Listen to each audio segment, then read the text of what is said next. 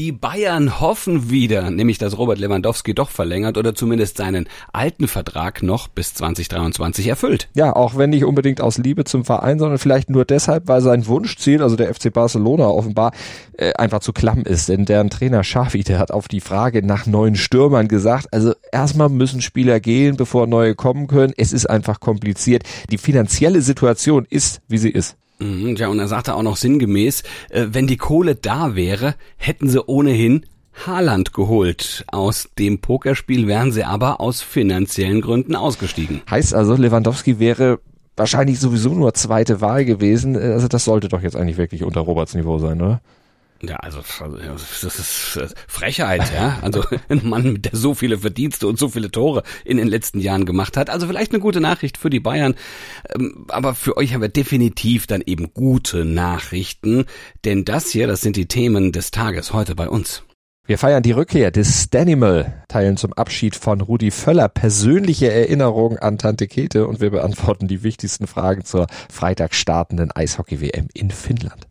Guten Morgen. zu Stand jetzt dem ersten Sportpodcast des Tages unterstützt vom Sportinformationsdienst SID mit Andreas Wurm. Und mit Malte Asmus und wir würden uns freuen, wenn ihr uns liked, besternt, rezensiert und natürlich auch abonniert und einfach weiter sagt, dass es uns gibt, Stand jetzt und dass man uns überall hören kann, wo es Podcasts gibt. Darüber spricht heute die Sportwelt. Stand jetzt. Die Themen des Tages im ersten Sportpodcast des Tages. Stand, Stand, Stand, Stand. Jetzt. Mit Andreas Worm und Malte Asmus auf meinsportpodcast.de. Stand jetzt. Aktuell. Erinnerst du dich noch an Stanislav Wawrinka, den Schweizer Tennisspieler? Also fühlt sich an, als wäre schon ganz, ganz lang her, aber klar erinnere ich mich, dreifacher Grand Slam Champion, Australian Open 2014, French Open 2015, US Open 2016, mhm. Stan the Man, gibt's auch T-Shirts en masse davon, er spielt eigentlich, ja, weiß ich nicht, also spielt er überhaupt noch oder, also ich könnte mir vorstellen, warte mal, wenn der jetzt da so erfolgreich, also so, so, so an die 40 würde er auch schon sein, ne? Also ich habe lange nichts mehr gehört. Also so geht sicher vielen, äh, auch von unseren Hörerinnen und Hörern draußen, also 37 ist er erst erst. Aber ja, er spielt Aha, jetzt okay. wieder. Aber der war insgesamt fast 15 Monate komplett außer Gefecht gesetzt, hatte davor auch immer wieder mal pausieren müssen. Krass, ja, das war immer so ein riesiges Kraftpaket. Also so ein richtiger Bulle auf dem Platz. Also aber richtig talentiert, ja. Also jetzt natürlich kein Federer und sowas, ja, aber äh, auch nicht filigran oder ästhetisch, aber trotzdem, der konnte richtig, richtig, richtig gut spielen. Ich meine, gut, ne, war bei drei, drei Grand Slam-Titeln. Und er war halt ein typischer Kämpfer, ja. Also es, ähm, und, und er war richtig weit oben in der Weltrangliste. Absolut, bis auf Platz drei hat er es geschafft. Und den Kampfgeist, den hattest du ihm ja eben schon attestiert, den hat er nicht nur auf dem Platz gebraucht, sondern eben auch daneben. Denn wie ich ja schon sagte, der war zuletzt immer wieder verletzt. Aber er hat auch immer wieder versucht, zurückzukommen, sich zurückzukämpfen. Zwei Knie-OPs hatte er 2017 und 2018. Das hat ihn natürlich zurückgeworfen. Aber trotzdem hat er gesagt, nee, aufhören, das wolle er noch nicht. Hat er jetzt auch im Interview mit der ATP-Tour gesagt. I'm happy to, to be back playing tournaments. I know that uh, I'm far away from the level I want to be. I still need uh, a lot of weeks and time on the court and also at the fitness gym and everything to to find the, the game I want to find. But uh, it's uh, it's a good process so far, and I'm happy to be here. Und als er gerade dachte, dass er es zurückgeschafft hätte, ja, der Schmerz ist dann wieder im linken Fuß. Das war im März 2021. Damals dachte er, er brauche nur einen ganz kleinen Eingriff. Dann waren aber dann doch zwei OPs nötig, ja, und das zog dann eine insgesamt 15-monatige Pause nach sich, in der er sich jetzt, äh, ja, durch die er sich jetzt durchgekämpft hat. Jetzt ist er zum Masters in Rom wieder mit dabei. For me was uh, important uh, to not finish with uh, with an injury, so it was important to come back uh, to do everything that's needed to to be back playing tournament. Und da hat er gegen Rady Opelka in Rom ja sich auch wieder sehr beeindruckend dann zurückgemeldet, hat sich wieder als Stanimal präsentiert, so war ja auch einer seiner Spitznamen erst mit einem Satz und einem Break zurückgelegen. Am Ende hat er dann doch noch in drei Sätzen gewonnen, hat wieder gekämpft, hat gezeigt, dass er es immer noch drauf hat und vor allen Dingen ja auch, dass das Feuer in ihm immer noch brennt. Wenn ich so deine letzten Karrierejahre so höre, dann verstehe ich jetzt auch, warum er ja auf dem linken Unterarm so einen berühmten, berühmten Spruch hat, ein berühmtes Mantra des irischen Nobelpreisträgers Samuel Beckett. Da hat er eintätowiert, ever tried, ever failed, no matter. Try again, fail again, fail better. Das passt einfach zu ihm. Top und Flop. Unser Top des Tages ist Lennart Kemner, der Radprofi. Der hat nach seiner langen Auszeit im letzten Jahr die Lust auf Radsport wiederentdeckt. Wir hatten die Tage ja schon mal über ihn gesprochen. Und jetzt beim Giro, da hat er das auf der vierten Etappe, den Ätna hoch, dann auch noch mit dem Tagessieg richtig fett unterstrichen. Kemner, der ließ seine Verfolger stehen, jagte den Spitzenreiter Lopez den Ätna hinauf und wurde auf dem Gipfel des Vulkans dann für die Strapazen des Tages auch belohnt. Flop des Tages ist der Versuch von Ex-Boxer Manny Pacquiao Präsident der Philippinen zu werden, denn er kam bei den Wahlen am Ende nur auf 6,8 Prozent der Stimmen, wobei man sich fragen muss, was ist mehr Flop? Das Abschneiden von Pacquiao oder die Tatsache, dass die Bevölkerung der Philippinen sich lieber vom Sohn des ehemaligen Diktators Marcos regieren lassen will. Top-Thema.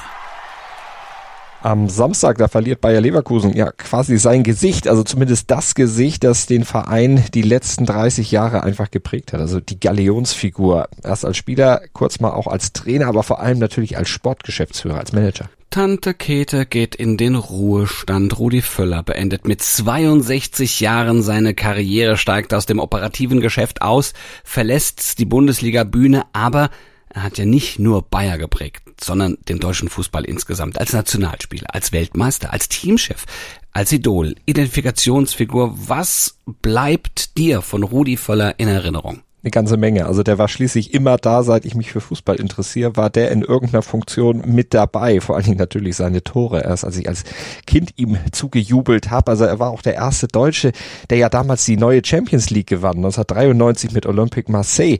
Also ich mochte seine Vereine jetzt speziell selten, aber ihn fand ich eigentlich immer super, vor allen Dingen 1986, als das mit mir und dem Fußball bei der WM so richtig anfing. Also da gab's ja diesen ganzen Merch noch nicht, zumindest bei uns auf dem Dorf war der nicht so leicht zu kriegen. Also Trikots der Nationalmannschaft und so, das da kann man nicht ran. Und da hat mein Papa mir ein weißes T-Shirt mit der Nummer 9 und einem Bundesadler bemalt musste er, habe ich ihm zu genötigt, hat er aber auch gerne getan. Und ja, das war dann so mein erstes Trikot. Und äh, der Rudi, der war mir damals einfach immer sympathisch, ist er bis heute geblieben und ja, auch sein Wutausbruch bei Waldi Hartmann, der hat mir damals auch ganz gut gefallen. Es war so schön ehrlich, so wie Rudi eben war und ist. Ich kann nur eins bei ihm nicht verstehen, warum er keinen Latte Macchiato mag, sondern so einen schnöden Filterkaffee. Das ist nicht meins. ja, das kann ich auch nicht verstehen. Da gebe ich dir völlig recht. Woran musst du denken bei Völler? Naja, also du hast ja gerade gesagt, 2003 nach dem 0 zu 0 gegen Island, ne? Also Waldemar Hartmann, der drei Weizenbier im Kopf hat und dann schön reden kann über die Nationalmannschaft. Das war ja in einer Sternstunde, finde ich, äh, auch des deutschen Sportjournalismus. Aber wen fragst du da eigentlich, ne? Rudi Völler, kommt aus Hanau, aus meiner Geburtsstadt. Rudi Völler, in, in, in, in, in dem Stadion, bei dem Verein, bei dem er gespielt hat, bei dem sein Vater Kurt ähm, Trainer war, ja, bei 1860 Hanau, ähm, habe ich als Kind eben auch mit den Jugendmannschaften gespielt. Äh, von daher gibt es da eine ganz enge Bindung. Rudi Völler ist ab und zu noch in Hanau, ähm, besucht dort seine zwei Kinder aus erster Ehe und auch sein Enkel, seine Enkeltochter. Ähm, und, und ich erinnere mich nur zu gut an die Weltmeisterschaft 1990, die ich äh, damals dann ja als 18-Jähriger auf dem Marktplatz in Hanau gefeiert habe.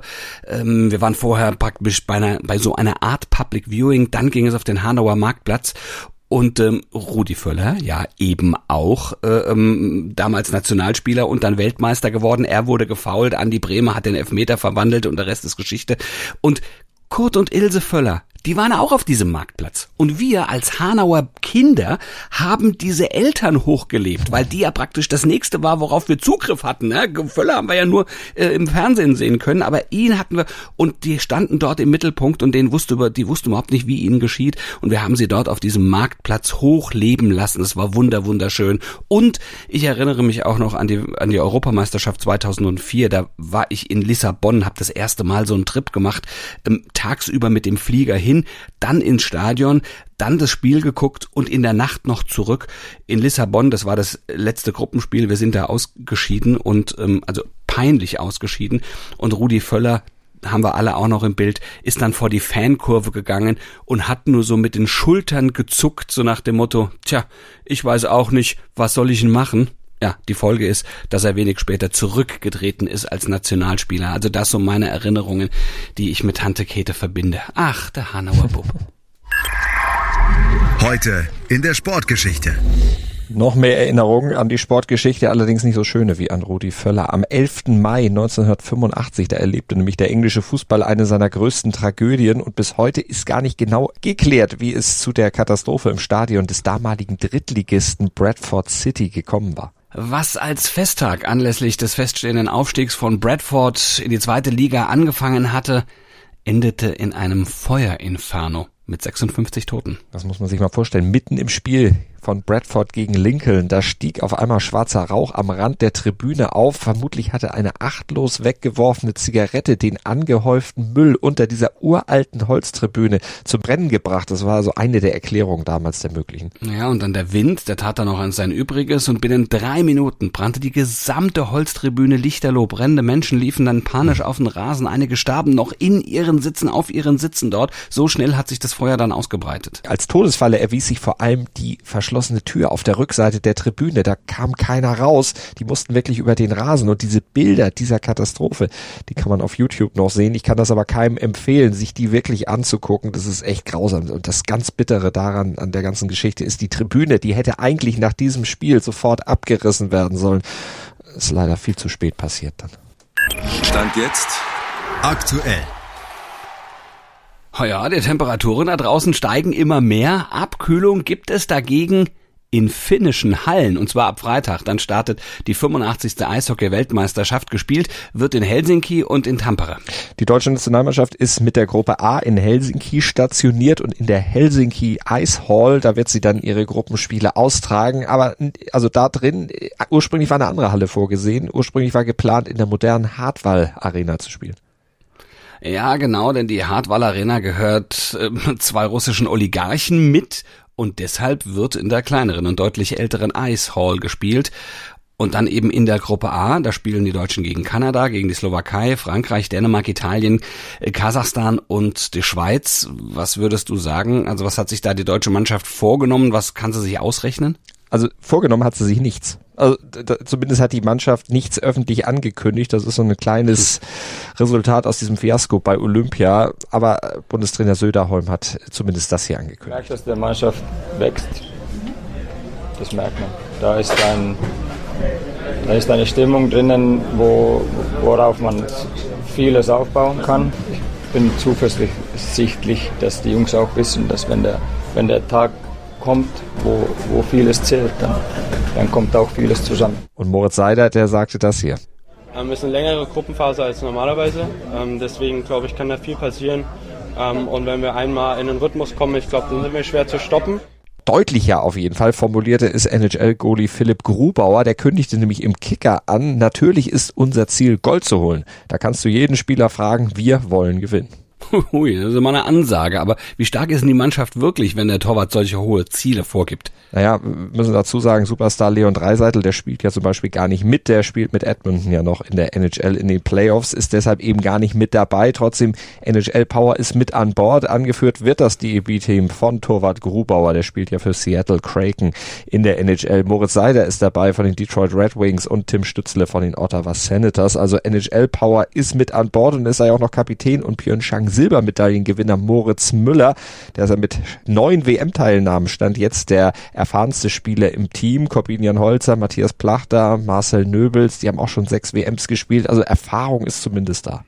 Okay, also Erfahrung an Bord, das haben wir gehört, aber gehören deshalb die Deutschen auch zu den Favoriten?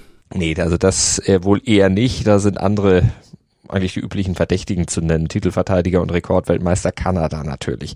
Olympiasieger und Vizeweltmeister Finnland. WM-Dritte aus den USA, die muss man dazu zählen. Und Schweden will sicherlich auch mal wieder ein Wörtchen mitreden. Sind ja auch schon elfmal Weltmeister in ihrer Geschichte geworden. Ja, und den Favoriten spielt dabei natürlich in die Karten, dass jetzt Russland nicht mitmachen darf. Belarus übrigens auch nicht. Nachrückerteams für die beiden Ausgeschlossenen sind Frankreich, die ja in der deutschen Gruppe mit dabei sind, und Österreich, die spielen dann in der Gruppe B.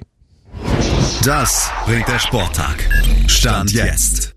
Ja, für zwei deutsche Handballschwergewichte beginnt mit dem Viertelfinale dann heute die heiße Phase der Champions League. Der THW Kiel und Flensburg-Handewitt natürlich, die haben das Ziel Final Four in Köln klar vor Augen. Aber erstmal, bevor sie das schaffen, müssen sie ihre Hinspiele bestreiten. Kiel dann heute ab 20.45 Uhr bei Paris Saint-Germain und die SG Flensburg-Handewitt, die spielt schon zwei Stunden früher, ab 18.45 Uhr zu Hause gegen den FC Barcelona. Und beim UEFA-Kongress auf dem Wiener Messegelände wird ab 10 Uhr weiter diskutiert. Unter anderem könnte die umstrittene Champions League-Reform formal abgesegnet werden. Das Exekutivkomitee hat die Veränderungen bereits gestern durchgewunken. Ja, ab 2024 wird die Champions League demnach von 32 auf 36 Teilnehmer aufgestockt. Gespielt wird im sogenannten Schweizer Modell und zwei der vier zusätzlichen Startplätze, die sollen eigentlich laut Ursprungsidee der Reformisten über eine Fünf-Jahres-Rangliste der Clubs vergeben werden. Würde also heißen, alte Erfolge würden sportlich schwächelnde Teams retten können. Das war der eigentliche Plan.